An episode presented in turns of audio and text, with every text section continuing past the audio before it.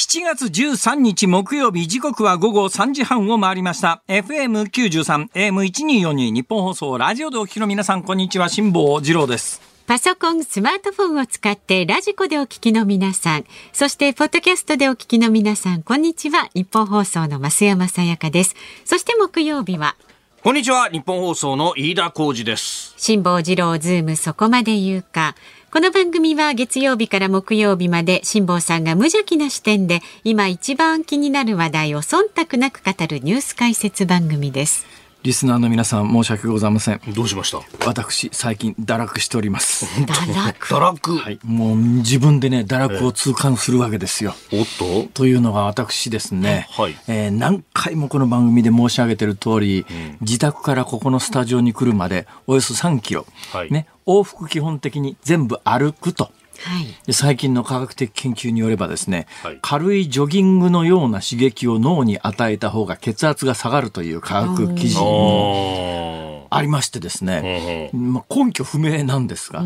その学術論文も理由はわからないけども、脳に対して軽いジョギングをするぐらいの上下の刺激を与えるとなぜかえーまあ、ラットネズミその他の研究でもそうなんだけれども、血圧が下がると。で意味わかんないんだけど、まあそういうこともあってですね、まあ、歩くというのは多分、まあ、多分ジョギングと歩くのとはまあだいぶ違うとはいえですね歩くというのは大変やっぱり健康にとっては重要であろうということがあるので、自宅から3キロここにずっと歩いてきてたわけですよ。はいはい。ところがですよところがですよ。最近暑いじゃないですか。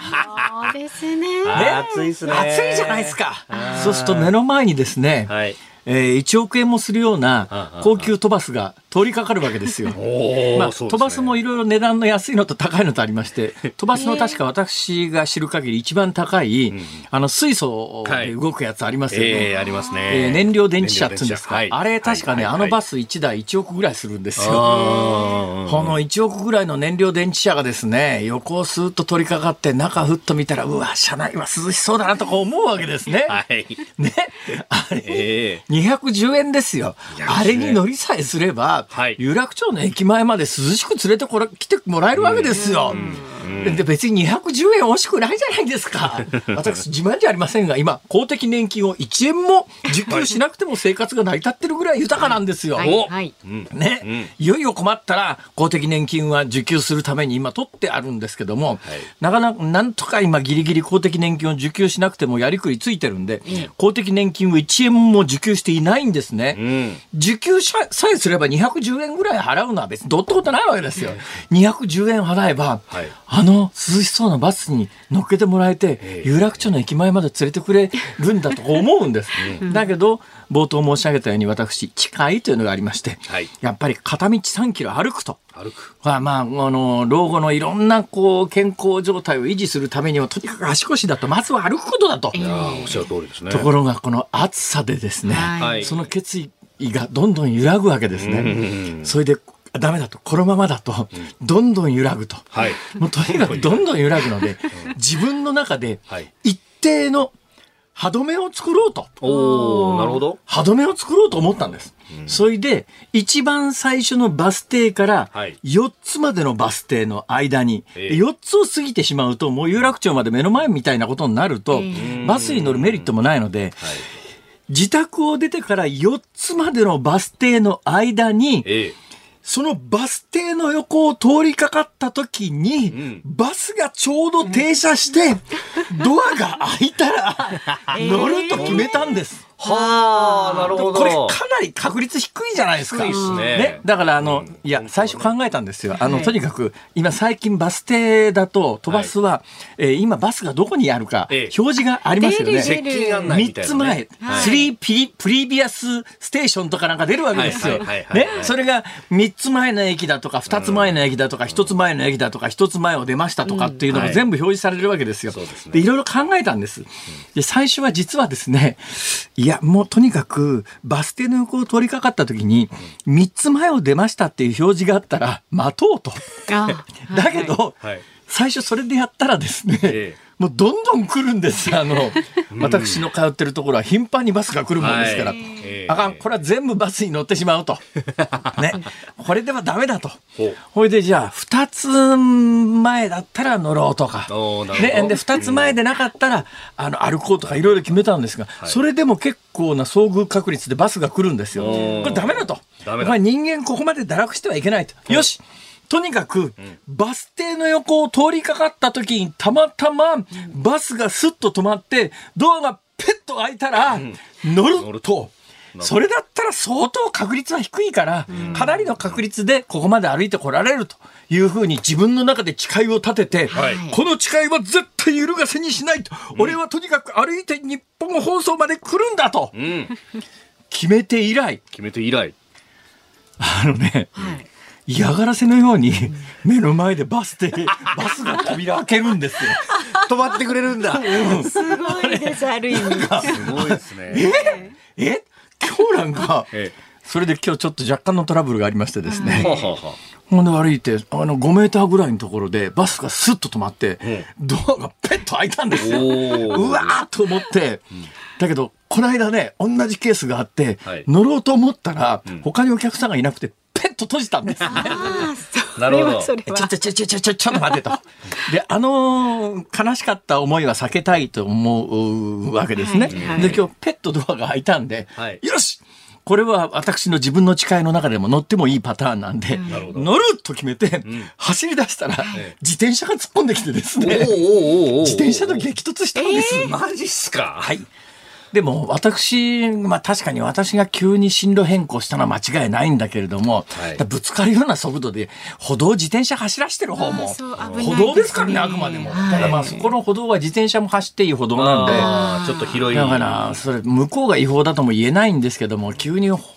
まあ方向、だからまあ後ろ見ながら方向転換すりゃよかったんだけども、右斜め前方で、バスの扉がペッと開いたら、走るじゃないですか。走った瞬間に後ろから、あの、自転車に追突されてですね。危ない。いや、だけど、まあ、あの、大事には至らず、えーで、あの、向こうの反射的にその自転車運転してた人もすいませんって言ったもんですから、いや、こちらこそごめんなさいって言って、お互いごめんなさい。お互いごめんなさいはこういう時気持ちがいいですねあ、。そうですね。はいはい。えーまあ、あの、私当てられたんで、痛かったのは私なんだけど、でももう反射的に向こうがごめんなさいって言うから、いや、まあ、急に、あの、進路を変更して俺も悪いよなとかいう思いも、そうでなかった。あそこでごめんなさいじゃなくて、この野郎みたいなこと言われたら、ふざけんなてめえで、歩道で自転車、そんなスピードで走んなボケみたいな、大喧嘩になってもおかしくないんだけどはいはい、ええこういう時一言大切ですよ。大切ですね。反射的に、反射的にその方がすいませんって言ったもんですから、いやいやいやいや、俺もき急にあの、いあの曲がったからそういうね気持ちになりますよね。あそれで間に合ったんです。というようなことが最近相次いで、はいはい。あの歩いてくる歩いてくるというふうに何回もこの番組で申し上げてるんですが、相当な確率で今バスで来てます。なんかバス持ってますね。なんかね、なんかすっかり堕落した感じがしてですね。この際定義作っちゃったらどうですか？そうですよ、いっそのこと。そんなことしたら私の性格だと、どんなことがあったってバスに乗るでしょ、それ。あれでも辛坊さん多分なんか敬老パス的なものを変えるんじゃないですか？多分70歳じゃないかと思いますね。それ70住民票移してないからダメなんでしょ。あそっかそっかそっか。だから住民票移したら一定年齢になったら飛ばすはかなりリーズナブルなお値段で。そうなんですよ。私が乗ろうとするとですね、い。結構ご高齢の方がお金払ってる様子がないんですね。ああみんなパス見せてね。もうどういうこと、どうなってんだこれ？と思って。結構だから電車乗らずにバス乗り継いでどこまで行けるかみたいな。で、そのうちの母親もその上ですね、私、あの、今の生活するまでバスに乗るという習慣がほとんどなかったんですが、なんかバスってすごいめんどくさいイメージがあって、高校時代に私バス通学してた時に、ものすごい混んでるバスの中で、もうどんだけ揺れても中で倒れないっていう、もう人でいっぱいだから、ー。横で持ってるあの通学カバンが下に落ちないんですよ。手離しても。そのくらい混雑してるんで、してたんで、私はバスってあんまりいい思い出がなくて、まあバスで通うようなところは嫌だなと思ってたんですが、実際に最近バス使い始めて、はい地下鉄なんかよりよっぽど便利だと。地下鉄に乗ろうと思うと、潜っていかなきゃいけないから必ず段差がありますよね。ええ階段上がったり降りたりしなきゃいけないじゃないですか。バスって同一平面でほぼ止まりますから。んうんうんステップの高さだけは上がらなきゃいけませんが、同一平面でスッと乗って、スッと降りて、バスってって意外と便利なんじゃないのかと。昔と違って今床の低いバスばっかりですからね。はい、低床車っていうんですか、低い床の車っていうんで、だからそんなにあのステップ上がって、よっこらしょって上がんなくてもいい、いいバス、いいんですね。で、よくできてますね。最近見てたら、あれサスペンションがですね、あの、乗車側にぐっと傾くんですね、はい、エア知りませんですか？知らない。エアサスみたいな感じになってて、だから乗り降りしらしやすいように。え、停留所につくと？停留所につくと、停留所の人の乗る側にガッと傾くんです。だからあの、進行方向左側のサスペンションが縮むかなんかするんでしょうね。そうだと思います。だからあれそのままだと、走行中にそれだと危ないんですけど、だから乗り降りするときだけ傾くんですよ、バスが。すごいですね。よくできてんなというようなこともあって、すっかり堕落してしまいまして。はい。夏が終わった頃足腰どうなってるかすごい心配です。でもね無理してねこの直射日光の中今は良くないですよ。下さん来る時間帯ってもうね一番暑い時間帯じゃないですか。いいな。12時1時ぐらいってことですよね。いろんな紅葉がありましてね確かに足腰鍛えられるだけじゃなくてすさまじい汗かくんですがあれでかなりの塩分排出できてんじゃないかと思うんですよね。だからもちろんだから熱中症にならないように水と塩分補給大切だって言いますけど、まあそれでなくたって私なんか昼にカップヌードルみたいなやつ食べて、あの、おつゆも全部飲むとですね、あれ一つのカップで、まあ製品によって違いますが、はい、5グラム前後の塩分、あれカップ1個で、そうすると1日のあの摂取制限の塩分量を、カップヌードルみたいなやつ、カップヌードルってごめんなさい、別にあの特定商品を言うつもりがなくて、その手の商品というのの代表して言ってるわけですね。あれ一つで1日分の、はい、あの、食塩の摂取上限を超えてしまうんじゃないの、まあ、汁飲まなきゃいいんですけど、でもね、私の性格から言うと残せないんだな、これが。そうでしょうね。そうでしょうね。残せないんですね。汁よくできてますからね。あの、美味しいんだよ。で、やっぱり塩分きついほどうまいね。うまい。うまいですね。塩ってどうしてこんなにうまいの？っていう。やっぱなんかね、あ、人間は海から生まれてきたんだなっていうようなことを。とこにリアクしますもういいです。先行ってください。はい、では株と為替ちょっと堕落しちゃってるというそういう話です。はい。はい。はい、えー、東京株式市場日経平均株価大幅反発でした。昨日と比べ475円40銭高い、えー、3万2419円33銭で取引を終えております。えー、現地12日に発表されたアメリカの先月の消費者物価指数が、えー、インフレの低下傾向を示す値であったため、アメリカの利上げ長期化による景気後退懸念が緩んで大幅反発となりました。えー、為替1ドル138円60銭付近での取引、昨日のこの時間と比べますと1円ほど円高となっております。ズームそこまで言うか。この後は昨日から今日にかけてのニュースを振り返るズームフラッシュ。4時台は処理水の海洋放出をめぐり香港が日本の10の都県の水産物の輸入禁止かというニュースについてズームします。で5時台は静岡県の川勝知事の不信任決議案否決という話題にズームしていきます。番組ではラジオの前のあなたからのご意見お待ちしております。メールで送ってくださる方は zoom zoom アットマーク一二四二ドットコム。番組を聞いての感想はツイッターでもつぶやいてください。ハッシュタグ漢字で辛坊治郎、カタカナでズーム、ハッシュタグ辛坊治郎ズームでつぶやいてください。で、今日もお届けいたします。5時26分頃ですかね。ズームオンミュージックリクエスト。今日のお題は自分が堕落していると気がついた時に聞きたい曲 自分が堕落していると気づいた時に聞きたい曲ですねうん、よく考えて選曲の理由も書いてズームアットマーク一二四二ドットコムまで送ってください。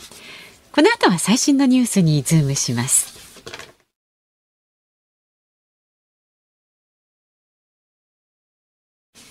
ニッポン放送ズームそこまで言うか。このコーナーでは辛坊さんが独自の視点でニュースを解説します。まずは昨日から今日にかけてのニュースを紹介するズームフラッシュです。リトアニアで開かれていた NATO 北大西洋条約機構の首脳会議は12日2日間の日程を終え閉幕しました。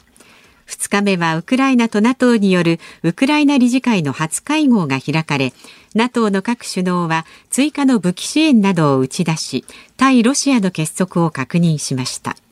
また岸田総理大臣は予定されていたウクライナのゼレンスキー大統領との首脳会談について NATO の会合が長引いたため開催せず短時間の懇談に懇談を行ったことを明かしました。フランスのマクロン大統領は12日 NATO の東京連絡事務所の設置計画についてインド太平洋は北大西洋ではないと述べ改めて反対を表明しました。パートナー関係の構築を歓迎する一方戦いの領域を広げるべきではないと述べました。アメリカの労働省が12日に発表した6月の CPI 消費者物価指数は前の年の同じ月と比べて3.0%上昇しました。これは市場の予想より低く上昇率は12ヶ月連続で前の月を下回りました。アメリカのブリンケン国務長官はインドネシアのジャカルタで今日13日中国外交担当のトップ王毅共産党政治局員と会談すると発表しました。またバイデン政権で気候変動問題を担当するケリー大統領特使は今月の16日から中国を訪問します。ロシア国防省は12日6月下旬に反乱を起こした民間軍事会社ワグネルが保有する戦車や装甲車など2000両以上と2500トン以上の弾薬類の引き渡しを受け保管施設への輸送が完了しつつあると発表しました。ウクライナ侵攻で一定の戦果を上げたワグネルの事実上の武装解除とみられます。警察庁は高速道路で時速80キロとなっているトラックの最高速度の引き上げに向けて有識者の検討会を設け具体的な議論を始めることを明かしました。検討の対象となるのは車両総重量8トン以上の中型や大型のトラックです。物流業界では来年4月からトラックドライバーへの時間外労働の規制が強化されることから人手不足の深刻化や輸送量の減少が懸念されていて2024年問題と呼ばれています。松山市が今年度ふるさと納税の返礼品に追加したスナック菓子カールが人気を集め6月末の時点で寄付額がおよそ1000万円に達しました。カールは2017年から生産拠点が松山工場のみとなり西日本限定で販売されています。松山市によりますと開始当日から東京や神奈川千葉など関東から多くの申し込みがありました。国土交通省は11日鉄道車両の防犯カメラの設置義務化について意見公募を開始しました。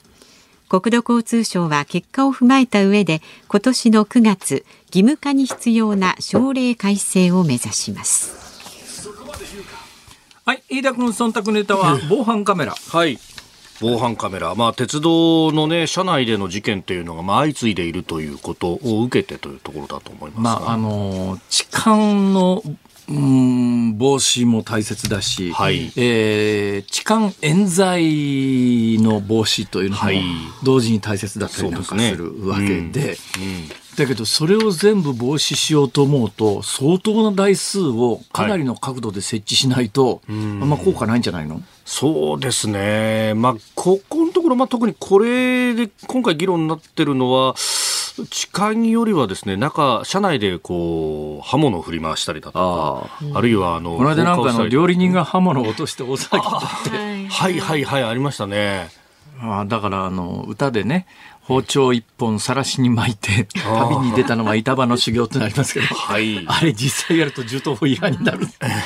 だけども理由がありゃいいんだけどね、えー、だから理由がありゃいいんだけど、あの少なくともうとうとして床にこぼれ落ちるような状況でやは、それはアウトだけどね。はいまあ、なるほど、そういうのの防止ですか。うんそうなんですよね、まあ、ただ、まあ、どこまでこう抑止になるかっていうのは当然ながらどうなんですか、あのこういうのって、はい、プライバシーの侵害だとかって言って反対論もあるんですか、そんなにないんですか、えー、まあ、だから、かつてであればそういうのが結構あったと思うんですけれども、まあ、これだけいろんなことが起こったというところで、うん、まあだまあ、反対論もおそらくはこの意見公募の中にはあるとは思うんですけれどもね、ただ、あの後からの検証とか、それをリアルタイムでずっと監視できるかっていうとそういうようなシステム構築までを国土交通省としては求めてるわけではない。私なんかねやっぱりあのその自宅の中とかね、えーホテルの部屋とかは論外だけれども、はい。公共スペースに関する限りは、えまあ、監視カメラ防犯カメラ増やしていいんじゃないかと素朴に思いますね。で実際に大阪って、えはい。まあ、皆さんご存知のようにかつてはですねひったくりがもうとんでもない数あってはい。社会問題になってたんですが、近年劇的に減ってるんですうん。よ。で、なんで近年劇的に減ったかというと、防犯カメラ。これ非常に有効だということがね、はい、えー分かってきました。はい。えーだからまあプライバシー大切ですけれどもだけどまあ常識的にそこプライバシーじゃなくてこうパブリックスペースだろうっていうところはやっぱりあのいろんな犯罪防止みたいな方向で、えー対処するのが私はよかろうと思います。さあその一つ前です。カールです。はいえーこれあの大阪に住んでる側からすると何喜んでんだってはい。思うんですが、関東の皆さんはカールあのあれだけテレビで話題、はい一時 CM バンバン流していたお菓子が、西日本でしか発売されなくなって、東京の皆さんはそんなにカールが食べたいっすか？食べたい。なかなか買えないですよね。なんか逆ににないって言われると欲しくなるってやつですよ。いやえ食べたい。今ねいや関西だったら普通に買えますよれ。そうなんですで関西だったら普通に買えるし、ええーどうやら最近ですね、関西に遊びに来た人たちが新大阪駅のコンビニなんかで、えーあお土産に買ってるんだ。なるほど。お土産のプレミアみたいなんでプラスのお金が発生してないんで普通に買えるお菓子なんででまた関東に持ってくると関東にはなくて珍しいんで喜んでもらえるっていうんで結構土産に関西行ってカー。ル買ってくる人がいるらしいですよ。辛坊さん次は買ってきてくださいよ。カールでいいんならお安いぐらいで段ボールでなんだったら段ボールで買って送りましょうかここへ。ましたね段ボールでえごめんなさ段ボールでい今言っただけです。カールはいすいません。ただけです。撤退が早い。いやあのね誰がそんな面倒くさいことすんだよ。まあね、段ボールでね。はい、えー、さて、いその一つ前ですね、はい高速道路の最高速度の引き上げ。えーまあ、ずっとあの高速道路で大型車、でっかい車、時速80キロ。で、はい。これがあの、えーまあ、元から80キロなんだけれども、これ非常に厳しくなって、リミッター等がもう必ずっていうようなことになったのは、高速道路で暴走する大型のトラックとかバスに、まあ、トラ特にトラックですね、えー駐駐車中、停車中のえー車に突っ込んだりなんかするというようなことがあって、これはもうちょっとやっぱ80キロは厳しくしなきゃいけないよねって、で、リミッターなんかも、あの、搭載が、はい。で、昔だったらもうリミッター外してバンバン走ってる。最近、やっぱりね、えー80キロ守ってる車もそれなりにあります。明らかにこのトラックリミッター外してるよね、みたいなところもあるんですが。だけどなんでこれ今、えー制限撤廃しようって話になってるかというと、えートラックのドライバーさんがいないんで、はい。とにかく長時間労働を減らすためには、ええスピードを2割5分上げて100キロにしたら、労働時間が減るだろうという、そういう発想なんだ。あの、一つぜひ申し上げたいのは、とにかくね、官民挙げて日本の自動ブレーキ潰してきた役所が何を言ってんだと。だって、世界、ヨーロッパなんかあの商用車の自動ブレーキなんか当然だからね、今義務化されてますからね。そしたらまず、止まってる車に突っ込まないからね、基本。はい、などなどあります。はいお時間ですズームフラッシュでした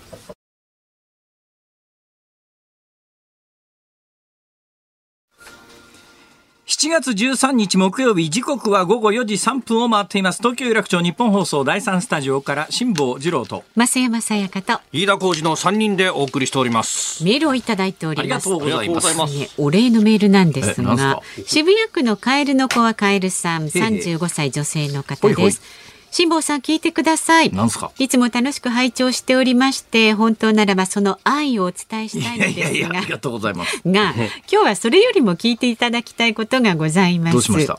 先日辛坊治郎ズームを聞いておりました際にゲストが鳥海さんで、これまたいつものようにお得情報を教えてくださいまして、ええ。そこで鳥海さんより聞き及びましたキャセイパシフィックの香港行きのチケット無料キャンペーンになんと当選いたしました、えー、ですか？おめでとうございます。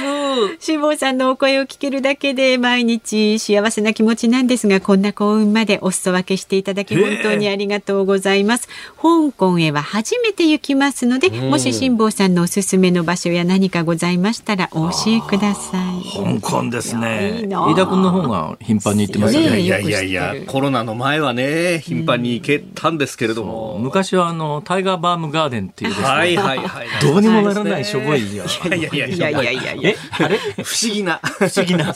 もうないですか？タイガーバームガーデンはね、香港のはもうないですね。タイガーバームガーデン。不思議なで、コンクリートのね、そうそうそう。コンクリートの虎とかですね、ヒョウとか なんかあの、不思議なアートがね、いっぱい。これはなんだろう。金持ちになってもこの金の使い方はいかがなものかと、え思わせる。あ、ケーブルカーで、あの、山の上行くと見晴らし素晴らしいし。そうですね。あの、ただ同然のフェリーみたいなやつがありますよね。はい。スターフェリーっていう。いや、ただじゃないですけど、ちょっと値上がりしてますけど、でも2ドル、3ドルかな？もうちょっとな？るほど。これ、あの、気持ちいいですよ。で、水上のレストランのでっかいやつがあったんですが、ジャンボレストランってね。これは数年前に営業をやめて、えあの、引かれていってる途中で沈没したっていうのが、ね、ニュースになりました。ありました。でもあの水上マーケットはなくなってますけども、やっぱり香港は美味しいものはたくさんありますよね。そうですね。もうヤムチャもいいし、朝から朝粥食べたりとか。そうですね。ワンタン麺も美味しいし。朝粥おすすめです。いいですね。おすすめです。もうその辺のチャーチャンティンって言うんですけど、もうちっちゃいレストランとかに入って頼むだけでも十分美味しいってまあ日本にも結構最近増えてますけれども、海産物を水槽その他に入れて、プールみたいな小さなところに入れて、えその場であの選んで料理してもらうみたいな店も結構ありますよね。結構ありますね。というような素晴らしい香港体験をぜひですね、えー、カエルの子はカエルさんにはあの堪能していただきたいんですが、これだけ熱心に語ってるあの飯田浩二さんは二度と再び香港には行けないという。やっぱり行けないですかね、もうね。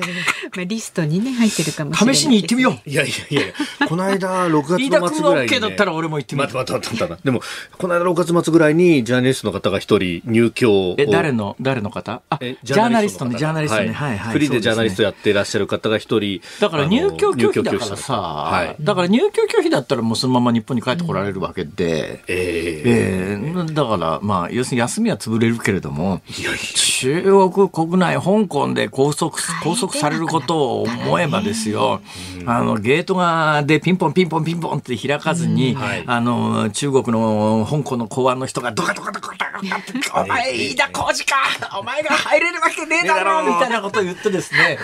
叩き出されるところを見てみたい。見てみたいじゃないですよ。楽しんじゃダメですよ。ダメですよ、本当に。そうかといってね、中入って、まあね、香港、国安法も海外的はありますから。拘束されるよりは、空港で門前払い食らった方がマシだね。その二択だったらそうですけどね。いや、そうそうそうそう。ということで、あの、カエルの子はカエルさんは多分そういうリスクはない方だと思いますので。楽しんできてね、また報告してください。気をつけてね、行ってきてください。さあ、まだまだラジオの前のあなたからのご意見お待ちしております。メールで送ってくださる方、z o o m zoom アットマーク一二四二ドットコム。ツイッターでもつぶやいてください。ハッシュタグ辛坊治郎ズームでつぶやいてください。今日のズームオンミュージックリクエスト、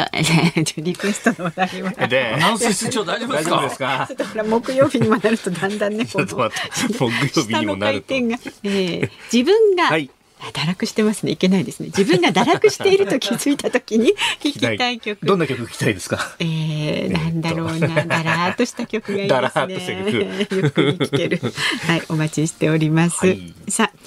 この後は処理水の海洋放出をめぐる香港の対応にズームします。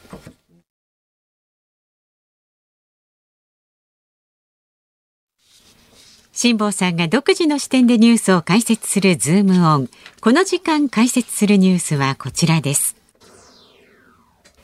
処理水の海洋放出をめぐり香港が日本の10の都県の水産物の輸入禁止か香港政府環境生態局の謝天環局長は昨日東京電力福島第一原発の処理水が海洋放出されれば日本の10都県の水産物を輸入禁止とすると発表しました。10の都県は宮城、福島、茨城、栃木、群馬、埼玉、千葉、東京、新潟、長野で海に面していない県も含まれております。はい、えー、本質的な解説をする前に、はい、今の飯田君が読んでくれた原稿の中でははは、えー、素朴な疑問なんですがどうしました、えー、香港が日本の10の都県、10都県の水産物を輸入禁止とすると発表しました、はい、その10都県の内訳が、うん、宮城福島茨城栃木群馬埼玉千葉東京新潟長野。はい、えー、素朴な疑問です。素朴な疑問です東京が入ってんのになんで神奈川が入ってないんだよ。あれ本当だ。本当です、ね。井田君。本当です、ね、差別だな。飯田君に対する忖度かな。いやいや別にそういうわけじゃないでしょう。そういうわけじゃないでしょ う。埼玉入ってます。埼玉入ってますね。埼玉に水産物があんのか。いやいや、それは埼玉で生まれというか、育った辛坊さんのが、埼玉の水産物。どうなんですか 調べましたよ。調べた。調べましたよ。よ。そしたら埼玉に水産物があるんですね。埼玉の水産物代表的なもの2つ。はい。本モロコとナマズ。本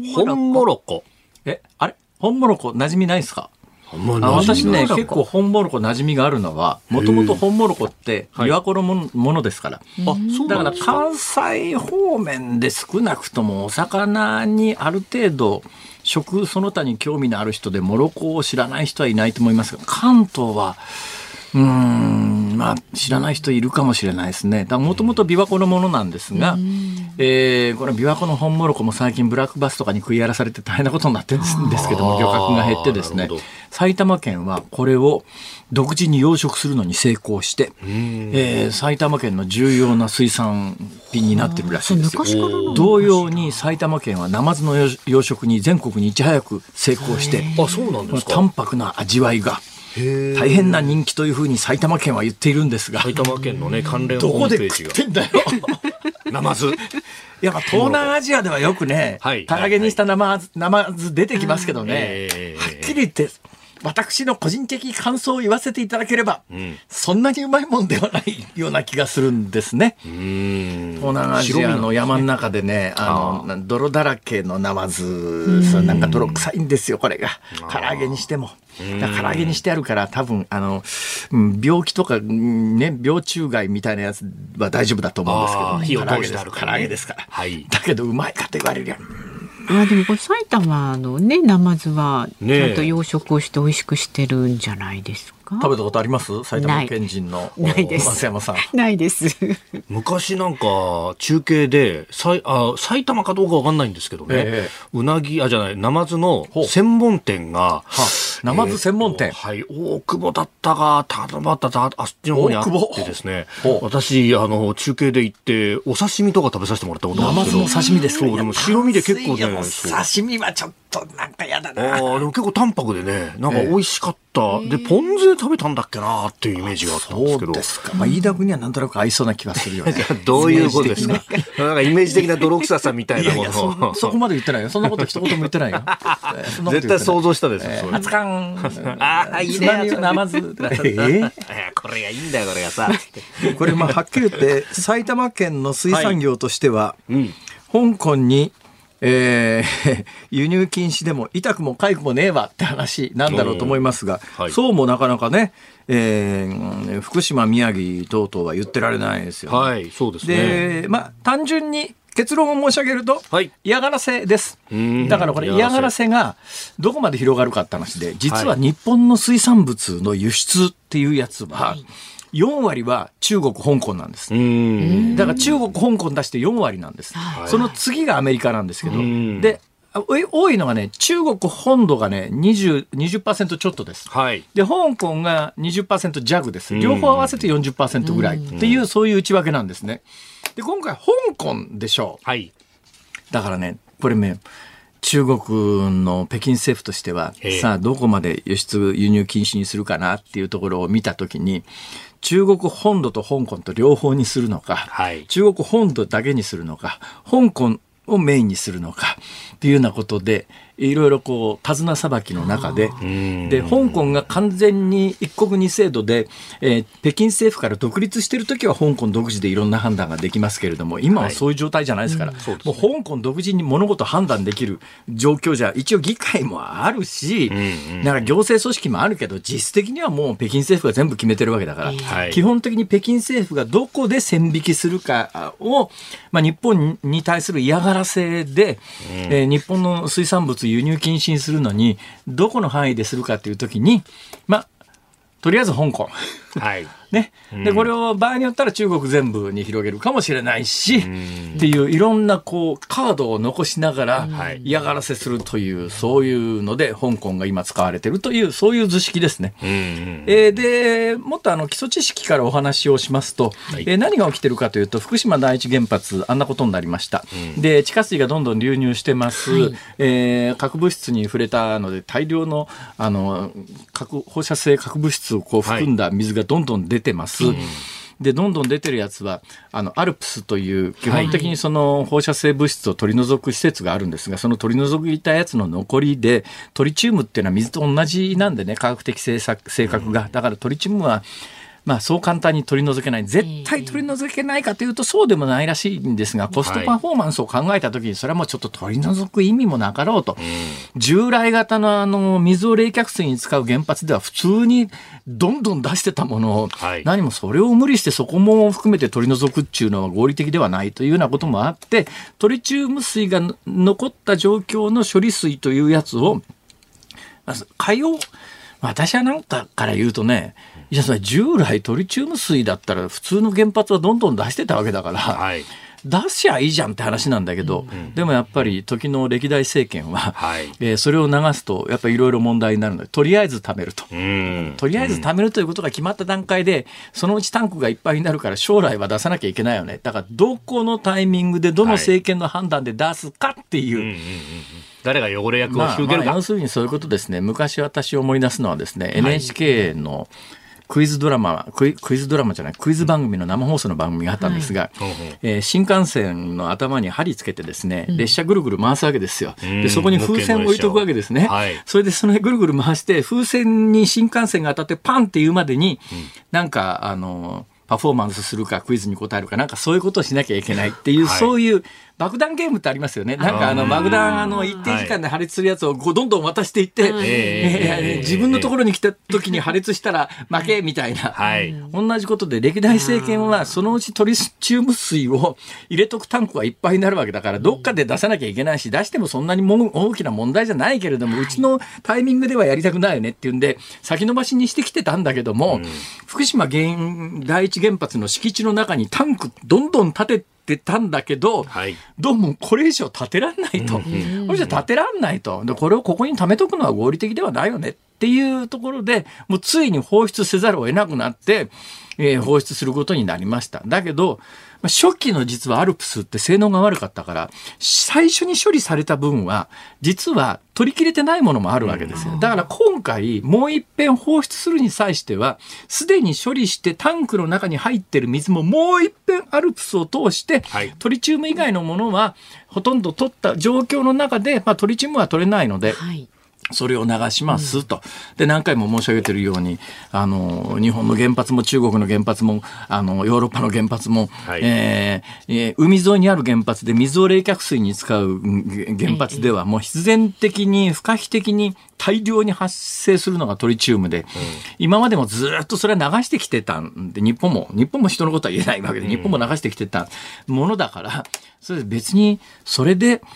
水産物が汚染されるとかなんとかっていう話ではないよねっていうのが科学的に論理的に正しい判断なんだけれども政治判断はまた別の話ですから、まあ、中国としてはあの、まあ、嫌がらせするにあたって、い、いネタができたっていう、まあ、ぶっちゃけ言うとそういう話です。だけどね昔と違うのはですねそういうケースって過去何この数十年間でもいろんな問題があって例えばまあいわゆる教科書の記述問題であるとか、はい、君が日の丸問題であるとか、えー、あの南京の記念館の話であるとか、いろんな話があったんだけど、その時には日本国内の、うん、まあ、あの、どちらかというと反政府色の強い、あの、メディアが、中国、韓国の主張に呼応する形で同じ主張を国内でやったもんだから、国内的な大問題になったっていうのが、歴史的にはいっぱいあるわけですよ、そういう話が。ところが、今回、中国、これいくら騒いでも、さすがに、日本のその種のメディアがこうして同じ騒ぎは、科学的にできないよねっていうところが昔と違うところだなっていう気はしてます。で、この中国のこのやり方が、やっぱりちょっと最近、ちょっと前までは、あの、欧米ってすごい関心も薄くて、地政学的にも随分場所が離れてるというところもあって、はい、あの、中国の振る舞いに関して、そんなにあの際立った反応というのはしてなかったんだけど、最近やっぱりちょっと目に余るよねっていうところがアメリカでもヨーロッパでもだいぶ目立ってきて、でアメリカは何を考えたかというとさっきのニュズームフラッシュのところの第1項目第2項目に戻るわけですけれども、はい、NATO の首脳会談がここ2日間行われた時に、アメリカは日本と韓国とオーストラリアとニュージーランドという、はい NATO ってノースアトランティックだから北大西洋で、うん、日本も韓国もニュージーランドもオーストラリアも何の関係もないんだけど、ここに招待して呼ばれたのはな、どういうことかというと、アメリカとしてはやっぱり中国が近未来において台湾に攻め込むような、なんかそういう不安定なことを起こすことの抑止力として NATO を使いたいっていう思いがあるんだけども、ヨーロッパとしては、はいいや、そんなもんに巻き込まれたくねえわっていう、まあ、フランスのマクロンさんなんかはっきりね、はい、いやいや、ノースアトランティックなんだから、俺ら関係ねえじゃんって言うんだけど、でもね、まあ、世界の流れで言うと、もう NATO は北大西洋と関係のないところにいっぱい出てきてるわけですよ。典型的なのはやっぱりアフガン紛争の後。はい、アフガンって、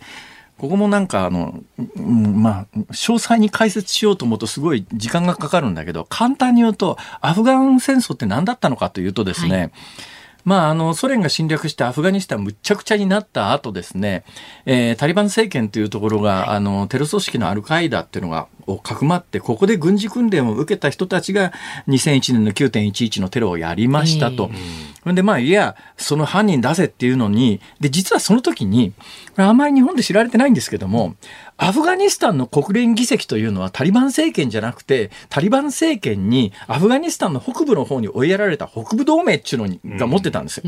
で、この北部同盟から依頼を受ける形で、いや、アメリカがこのタリバン政権と戦争を始めたのがこのアフガン戦争。で、この時に戦後の治安維持に NATO が入ってるんですね。はい、アフガニスタンってインドのまあ、西上っていうか、パキスタンの隣っていうか、北大西洋と何の関わりもないんだけど、はい、この時 NATO がなんで入ったかというと、直接的には、いや、国連決議によって、アイザフという、あの、はい、ね、あの、組織が生まれて、うん、そこに NATO が入るっていうことなんだけども、定流には、NATO っていうのはやっぱり集団安全保障の枠組みでしょうと、アメリカが現実に攻撃されたと、はい、アメリカが攻撃されたことに対して、やっぱり NATO 全体で反撃しなくっちゃねっていうのが、まあ、いや、あの、国連の議決に基づいて NATO は参戦してるんだけれども、でも定流には、まあ、NATO という安全保障の枠組みの中で、NATO が関わるべき案件だというコンセンサスができたわけですが、で、それでアフガニスタンまでもう出てきてるわけで、はい、あともうちょっとだから、東アジアまで。で、まあそうすると、世界的な安全保障の枠組みとして、NATO に日本と韓国とオーストラリアとニュージーランド入れたら、全世界をぐるっと回る、太平洋の東と西も、だから、ナプト。ナプト。まあ、結局国連が機能しない中で実質的に機能するところどこだっていうと多国籍の枠組みはこれってことになる、ね、だから North Atlantic Pacific Treaty オーガナイゼーション。に私は将来的にはなって不可避的になっていかざるを得ないだろうと思います。ズームオンでした。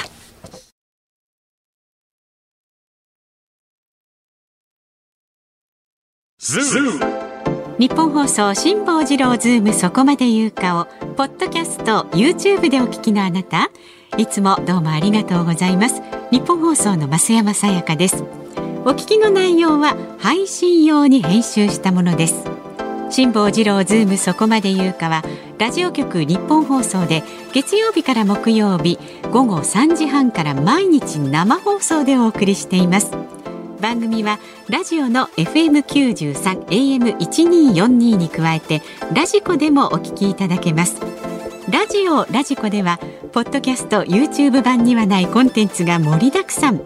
アトムさん吉田由紀ちゃんの中継企画。さらに辛坊さんが夕刊フジの気になる記事を解説するコーナー。そして辛坊さんが聞きたい曲をお送りするズームオンミュージックリクエストなどラジオラジコでしか聞けないあんなことやこんなことがいっぱいです。ポッドキャスト YouTube を聞いた後はぜひラジオラジコで辛坊治郎ズームそこまで言うかをお楽しみください。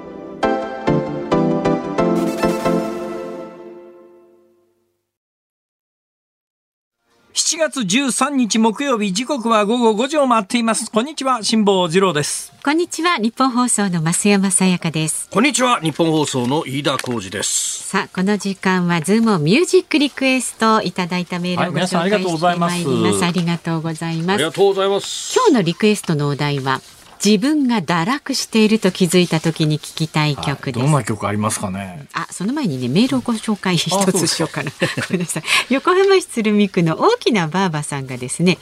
辛坊さん先日富士山に登るからアドバイスをお願いしますとメールしたものです。いらっしゃいましたね、うん、え。初富士山に行ってきましたよ。八合目でご来光を見てきました。64歳弱った体に鞭を打ちながらなんとかガイドさんがご自分の体と相談して山頂まで行くか決めてくださいと。そこまでが限界でした。8合目ね。で息子にも助けられました。辛坊さんにアドバイスいただいた靴の話は納得できました。最高です。あ八合目までおめでとうございます。ね、おめでとうございます。ぶっちゃけた八合目から山頂までは相当きついっす。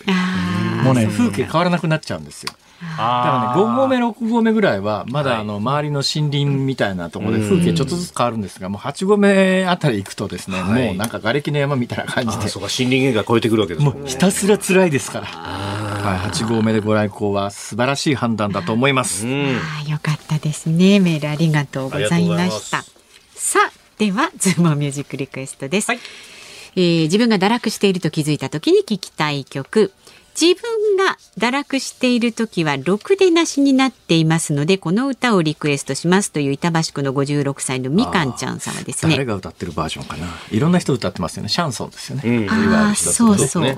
小志地吹雪さんのろくでなしリクエスト。小志地吹雪さんのろくでなしですか。はい、後ろ向きでなく前向きなメロディーが堕落を堕落と感じさせずポジティブになれますからね。いいですね。えー、それから54歳男性の群馬県高崎市風のユンさん。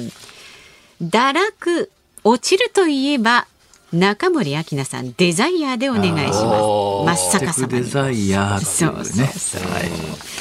そして茨城県取手市61歳虎のしっぽさんは、はい堕落といえば、うん、砂漠の動物のイメージですね。それはラクダです。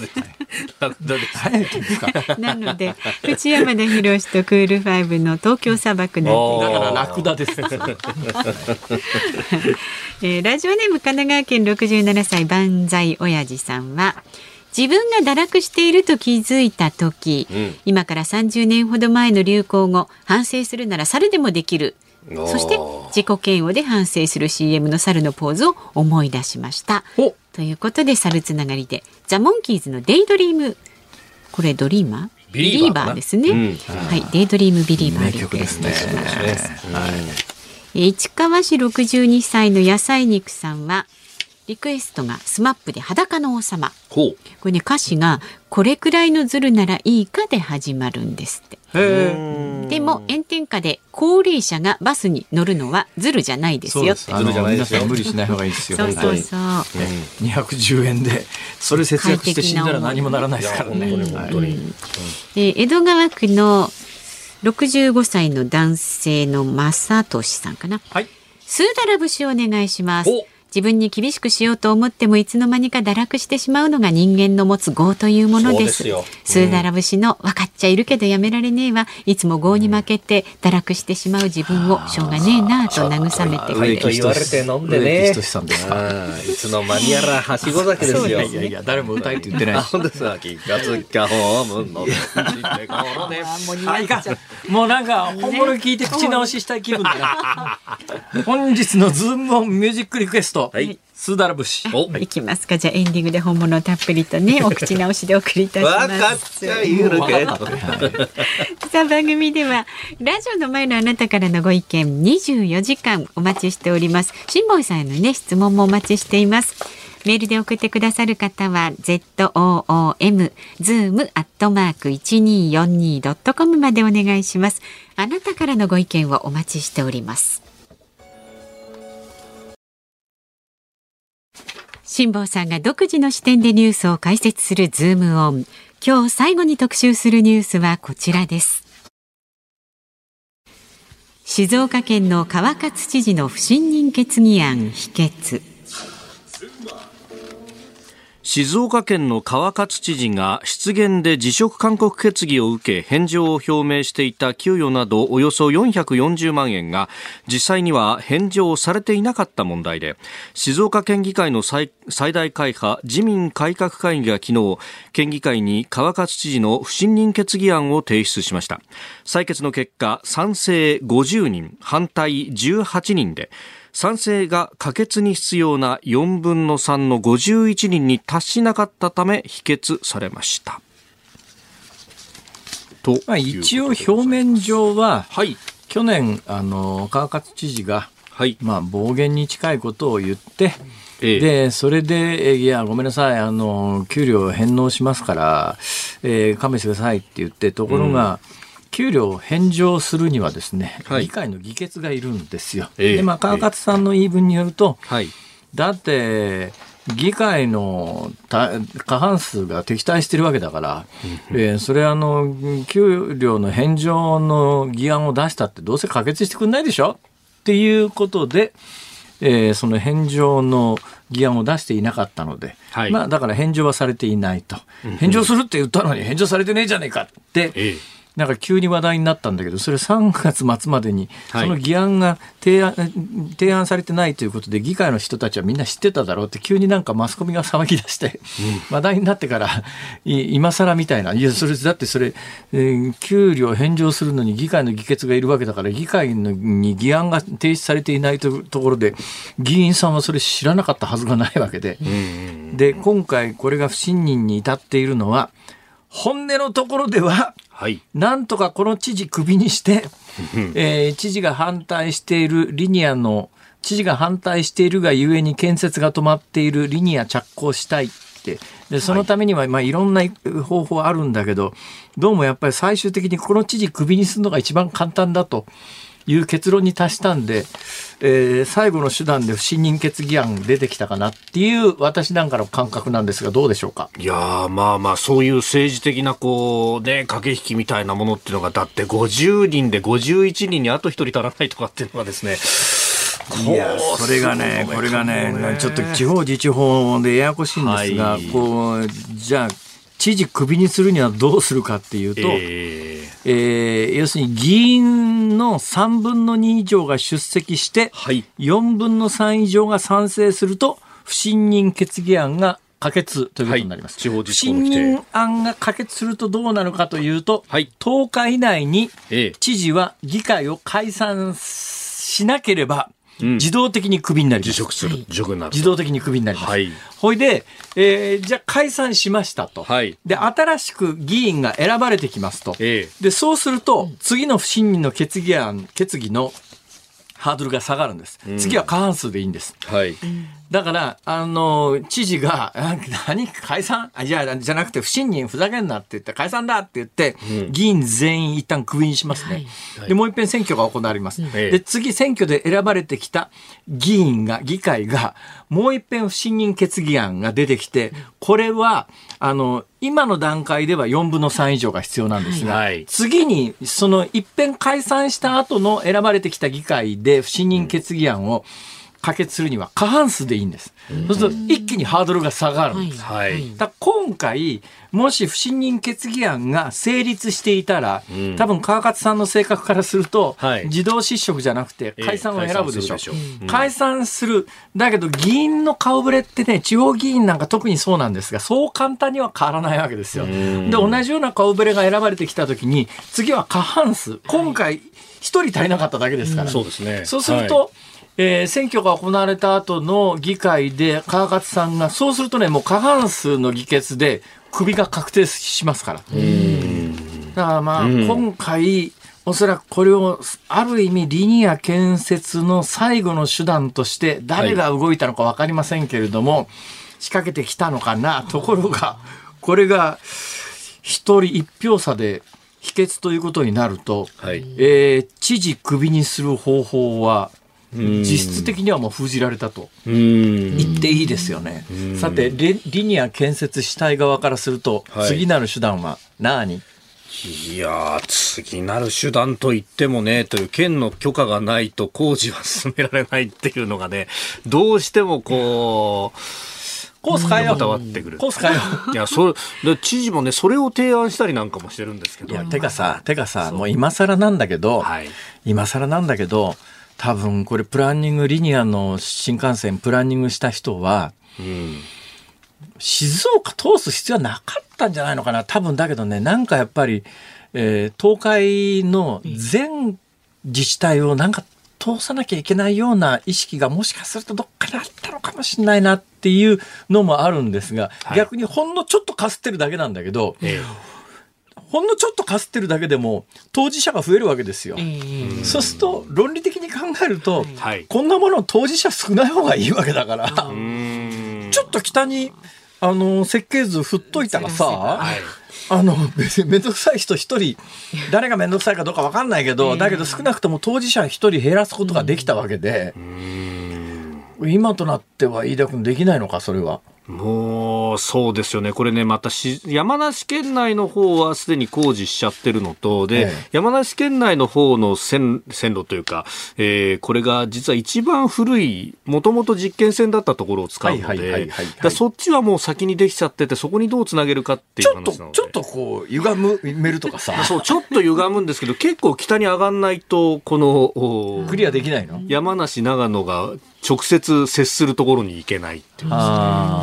えー、これはでも頭痛いね関係者。いやもうもうだいぶ前からこの問題っていうのがねかなり顕在化してましたそうするとですね日本はまああの幸いにしてですよ、まあ、あのあの民主主義の国で合法的な手段がついえたら次非合法な手段でっていうことにならない国だからいいけれども、国によったらそういうことを考える人がいてもおかしくないような事案だねこれは。うん。まあ私は別にどっちでもいいっていうかさ生きてる間に大阪までリニアがつながることはないだろうからさ。まあ、なんというか。名古屋まではもしかすると生きてる間につながる可能性が、この間まではあったんだけど、まあ、最近の動きを見ると、それもちょっと分かんなくなってきたね、これ。いや、そうなんですよ。計画上はね、2020年代のもう終わりには。2020年代の終わりってあと5年ぐらいじゃん。なんですよね。どう考えたってできないだろう。そう。他のところはできるんですけど。うん。どうなります、ね、ちょっと川勝さん出てもらおうか番組。おお、読んで飯田君が詰めるって俺いやいやいやニコニコしながら聞いてるってそれいいな。これ辛坊治郎ズームって番組ですからね。嘘。嘘じゃない。はい、お時間です。ズームオンでした。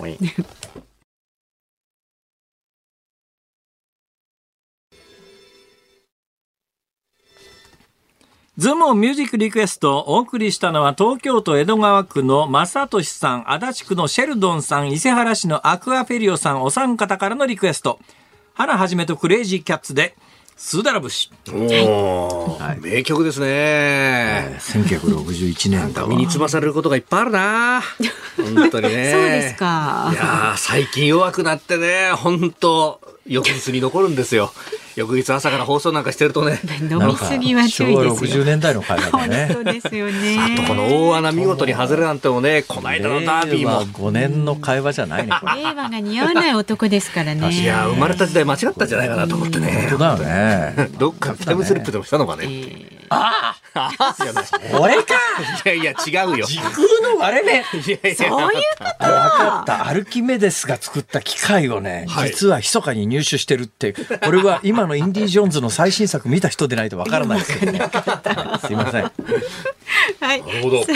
聞きの日本放送、この後5時30分からはショーアップナイターです。はい東京ドームから巨人対広島戦、解説山崎武さん、実況日本放送大泉健人アナウンサーです。そして、はい。朝6時から明日も飯田浩二の OK 工事アップでございます。コメンテーター、外交評論家、内閣官房参与、宮家邦彦さん。えー、それから6月25日に行いましたイベント、有楽町サミット in 東京国際フォーラムで、えー、完売となりました。新業アナウンサー特別プロデュースの公式グッズの受注販売の受付が4月16日日曜日、えー、23時59分までとなっております。え、えー、お急ぎください。詳しくは番組ホームページなどをご確認くだはい、ぜさい。ひご購入ください。はいで、その後8時からは春風亭一之輔さん、あなたとハッピーをお送りします。メッセージテーマ、3連休何し、何しますか？お ?3 連休なんですよ、この週末は。マジか